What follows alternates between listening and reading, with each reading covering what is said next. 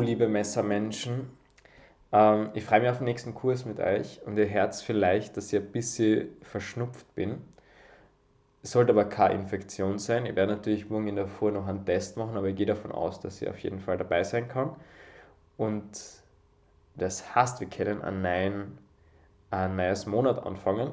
Erstes Mal in dem Monat der Kurs.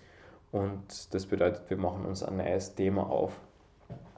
Und so, wie ich es äh, aufgeteilt habe, heißt es, im Oktober haben wir das Zufechten, was ich getrennt habe. Ihr erinnert euch vom Vorschlag, wir haben auf maximale Distanz gearbeitet mit freiem Hau und jetzt gehen wir in die gewonnenen Heu. Also vor allem schauen wir uns einmal den Entrüsthau an als relativ, also als einfaches Beispiel. Es sind alle gleich einfach, aber als ein Beispiel davon, Entrüsthau zur Erinnerung ist das, was beim langen Schwert einfach der Zwerg ist.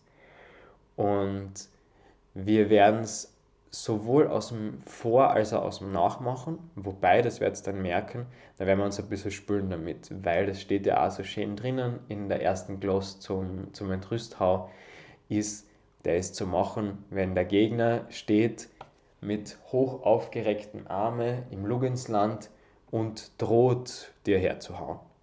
Ähm, war jetzt ein bisschen paraphrasiert, aber auf jeden Fall die, er droht nur und ist eben nicht ganz klar. So hat der Hau dann schon angefangen oder eigentlich die Bedrohung ist ja grundsätzlich immer schon da, auch durch die Hut schon gegeben. Und das können wir dann eben versuchen, den, die gewonnenen Heu gegen diese Bedrohung. Und da werden wir dann auch, was mir absolut taugt, dann die waffenlose Vorübung machen dazu, weil das ist eh voll, voll lustig allgemein, was diese, was diese Winden angeht. Also die gewonnenen Heu sind ja quasi da. Mh, hm, ja, also wenn wir die, mit den gewonnenen Heu anfangen, dann machen wir quasi nahtlos weiter bis die ganzen Winden durch. Also es kehrt einfach dazu, zu dem ganzen System insgesamt. Also die ganze rechte Kunst quasi, so wie sie es bezeichnen, ist meiner Meinung nach in dem schon enthalten. Das heißt, wir werden uns eben waffenlos das anschauen, diese, diese Bewegungsabläufe für die gewonnenen Heu. Und das wird dann auch essentiell sein für alles, was danach kommt. Aber das werden wir dann eh eben quasi jedes Mal wieder wiederholen. Das ist so eine, ähm, so eine wichtige Sache und so eine Sache, die eben in so vielen Situationen anwendbar ist und aber auch anpassungsfähig. Und das ist, glaube ich, dadurch, dass wir eben immer noch in einer Kampfkunst sind, gerade diese Anpassungsfähigkeit ist ein ganz ein wichtiger Punkt. Ähm, das heißt, in dem Fall genau haben wir die, die gewonnenen Heu, also sowas wie äh, Zwerchhau eben, den Hau machen wir gegen eine Bedrohung. Und zwar, das ist dann eben in dem Fall die, diese Eigenheit ist, oder Eigenheit, die Voraussetzung ist, es ist eine Bedrohung da und der Impuls, wenn einer da ist, ist in der gleichen Richtung wie die Bedrohung. Also wenn ihr euch vorstellt, es kommt ein Oberhau auf mich zu, die, das heißt, die Hand mit dem Messer geht nach vorne in die Zentrallinie und die Klinge geht genauso in die Zentrallinie. Die, die Bedrohung und der Impuls sind in der gleichen Richtung. Und dann kann ich eben den Entrüsthau dagegen hauen und bringe dadurch die kurze Schneide im Idealfall zum Kopf des Gegners, trifft damit. Oder wenn es sich von der Distanz her nicht ganz ausgeht, bringe ich zumindest meinen Ort in die richtige äh, Linie und kann damit wiederum bedrohen. Wobei wir jetzt natürlich an dem Punkt dann aufhören werden. Also wir werden vielleicht noch in den Stich gehen, aber wenn der Stich dann versetzt wird, dann kommt natürlich das Winden und so weit will ich noch nicht vorgreifen. Bis jetzt sind wir eben nur in dem einen Fall, dass ich den gewonnenen Hau machen kann, weil die Bedrohung und der Impuls auf der gleichen Seite sind, also in, der gleichen Richtung sind. Und das klingt jetzt vielleicht ein bisschen abstrakt, aber das ist etwas, was ich euch dann absolut einbläuen will und immer wieder äh, wiederholen werde weil es gibt ja dann noch eben den anderen Fall, so wie wir es zum Beispiel beim Winker gehabt haben, ist, ähm, also beim Winker haben wir es ja so gehabt, dass dann eben die Hand nach oben geht und aber der Ort nach unten ähm, weitergeht. Und genau, das heißt, die, der Impuls geht nach oben, die Bedrohung kommt aber trotzdem weiter. Und da wird dann das Winden, ähm, nimmt dann andere Ausmaße an, sagen wir so. Aber jetzt haben wir eben diesen einen Fall. Und was da auch ganz lustig zu betrachten ist, ist die Beinarbeit, die, die da angeraten wird, weil es nämlich, nämlich dann im äh, langen Schwert ein bisschen anders ist als beim Messer. Die Beinarbeit, die angeraten wird beim Entrüsthau, ist ähm, natürlich, wenn ich den von rechts hau, dann rechts raus zu springen und zwar wohl auf die Seiten zu springen. Die Idee dahinter ist, ich habe ja diese Idee von, es kommt jemand mit einem Hau in die Mittellinie und ich will rundherum kommen.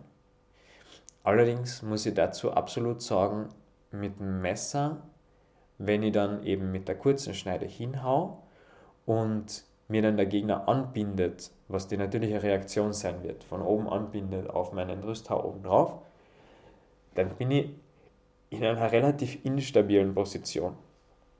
Und ich habe leider auch keinen Vorteil daraus, wenn ich da jetzt eben äh, wohl auf die rechte Seite springe, dass ich so weit weg bin. Also mir kommt vor, dass das etwas ist, was im langen Schwert besser funktioniert.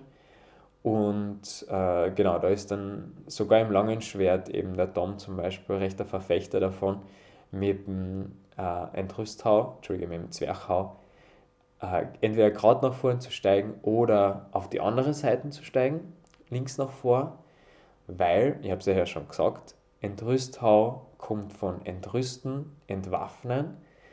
Da gibt es richtig gute Ringen und Entwaffen, Entwaffnungstechniken, die ich aus dem machen kann.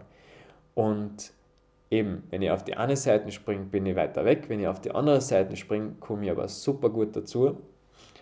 Und genau, das können wir dann auch probieren. Auf jeden Fall, was ich nicht erreichen will mit dem Entrüsthau, ist, dass die Leute dann weit auf die Seiten springen müssen und sich irgendwie verbirgen müssen, um irgendwie noch den Hau reinzukriegen.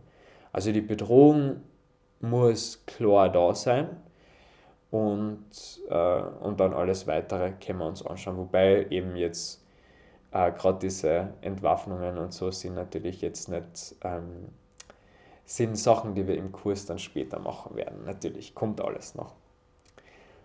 Und genau, das heißt, das schauen wir uns an. Das schauen wir uns an. Und dann beim Chaos überlege ich mir auch was, was wir da machen können. Also ihr wisst ja jetzt so mehr oder weniger inoffiziell habe ich schon gesagt, dass ich versuche immer am Ende äh, relativ symmetrische mh, hm, Freikampfübung einzubauen, damit wir eben dazu kommen, das bei veränderten ja, mit weniger kooperativen Partnern und Partnerinnen üben zu können.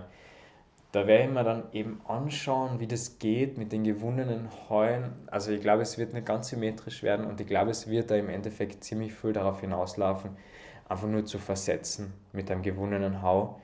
Ähm, also es das heißt nicht direkt in die Distanz zu kommen zum Hauen, aber eben äh, den Ort auszurichten und dann vielleicht noch in Stich zu gehen. Aber natürlich dann alles Weiterführende, wenn der Stich versetzt wird und so, das ist nicht, ähm, nicht Teil von dieser Einheit. Ja, äh, genau, apropos, was ich dazu noch sagen wollte, ist, beim Entrüsthau, da kann man sich direkt als, als Coach nämlich was überlegen. Das möchte ich euch jetzt auch noch mit auf den Weg geben. Und zwar, wenn ich da eben reingehe, es ist ähm, relativ einfach, wenn dann der Gegner auf mich oben anbindet, den auf die Seiten zu schieben. Nämlich viel einfacher noch als beim langen Schwert, wo ich zwei Hände drauf habe. Und das heißt, jetzt als Coach, wenn ich ähm, als Coach würde ich natürlich den Impuls so geben, also in dem Fall die Bedrohung oder den, den Oberhau, so geben, dass mein Trainee das gut durchführen kann. Aber ich kann mir trotzdem noch überlegen, es gibt in dem Fall konkret, würde ich sagen, zwei Parameter, über die ich das etwas schwieriger machen kann. Und das eine ist natürlich so wie immer quasi die Geschwindigkeit. Das kennst du dann natürlich in der, mit der Schutzausrüstung, versuchen da wirklich ein Reaktionsspiel draus zu machen. Aber es gibt noch was anderes Und das ist natürlich am leichtesten, ist dieser Entrüsthau, wenn der Hau, der, der Oberhau ganz geschwungen daherkommt und dann eben durchgeschwungen wird und die den mit dem Gehilz oder ganz mit der Stärke halt auffangen kann. Und was aber realistischerweise passieren wird, meistens im Gefecht ist es dann so, dass der Hau zwar zuerst geschwungen daherkommt, aber sobald der Entrüsthau startet, dass der dann eben auf die Seite geht und auf die Klinge äh, gezielt wird. Und jetzt kann ich mir als Coach überlegen, wann ich denn damit anfange. Also quasi zuerst den Hau ganz normal durchzuhauen, schauen, dass das gut funktioniert und dann äh, immer früher damit, an, damit anfangen, mein Haus so ein bisschen auf die Seiten zu drucken.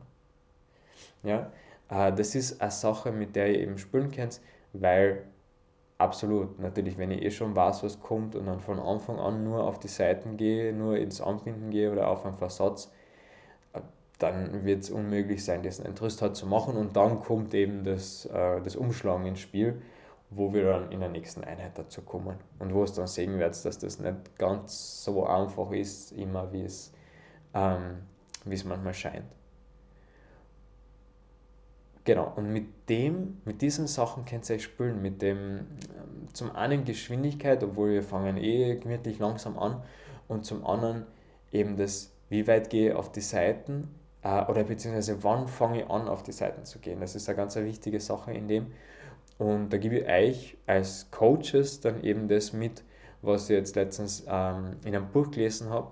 Also Fear is the Mind Killer habe ich mir letztens ausgeborgt von der Rosa. Super, super cooles Buch, wo es eben viel um solche Sachen geht. Also wie kann ich effizient trainieren, wie kann ich effizient Coach sein. Und was dort geraten wird und auch gut fundiert argumentiert wird, ist, dass man zielen sollte, ungefähr drei Viertel der Aktionen der trainierenden Person sollten erfolgreich sein. Warum nicht alle? Also als Coach stell dir quasi die, stell die Situation her, in der die Technik funktionieren sollte. Aber wenn ich das immer nur zu leicht mache und immer nur einfach mache, dann ist der Trainingseffekt einfach nicht so groß. Weil im Gefecht ist dann die Situation immer leicht anders und dann hat die Person aber nie gelernt, sich anzupassen. Und vom Trainingseffekt wäre es sogar besser, wenn es noch schwieriger wäre, also wenn noch weniger als drei Viertel der, der Aktionen erfolgreich wären, aber da kommt dann irgendwann die Frustration auf. Und 75% ist so ist eben so ein Wert, den sie herausgefunden haben, als absolut erstrebenswert, sowohl von dem, was im Training weitergeht, als auch von der Frustrationstoleranz von den Leuten. Ich werde es euch versuchen, auch so mitzugeben im Kurs, aber genau, die, die es jetzt angehört haben, haben den Hintergrund schon so ein bisschen und ich glaube, das kann einfach super gut funktionieren. Wenn ihr da versucht, euch wirklich als, als Coaches einzubringen und das so ein bisschen einzubändeln und selbst ein Gefühl dafür zu kriegen. Das wollte ich euch mitgeben. Ich hoffe, ihr habt eine gute Zeit gehabt in der BIM, in der Straßenbahn, U-Bahn, was auch immer, wo ihr gerade seid und könnt ein paar süße Hunde sehen. Und dann bis gleich. Ciao.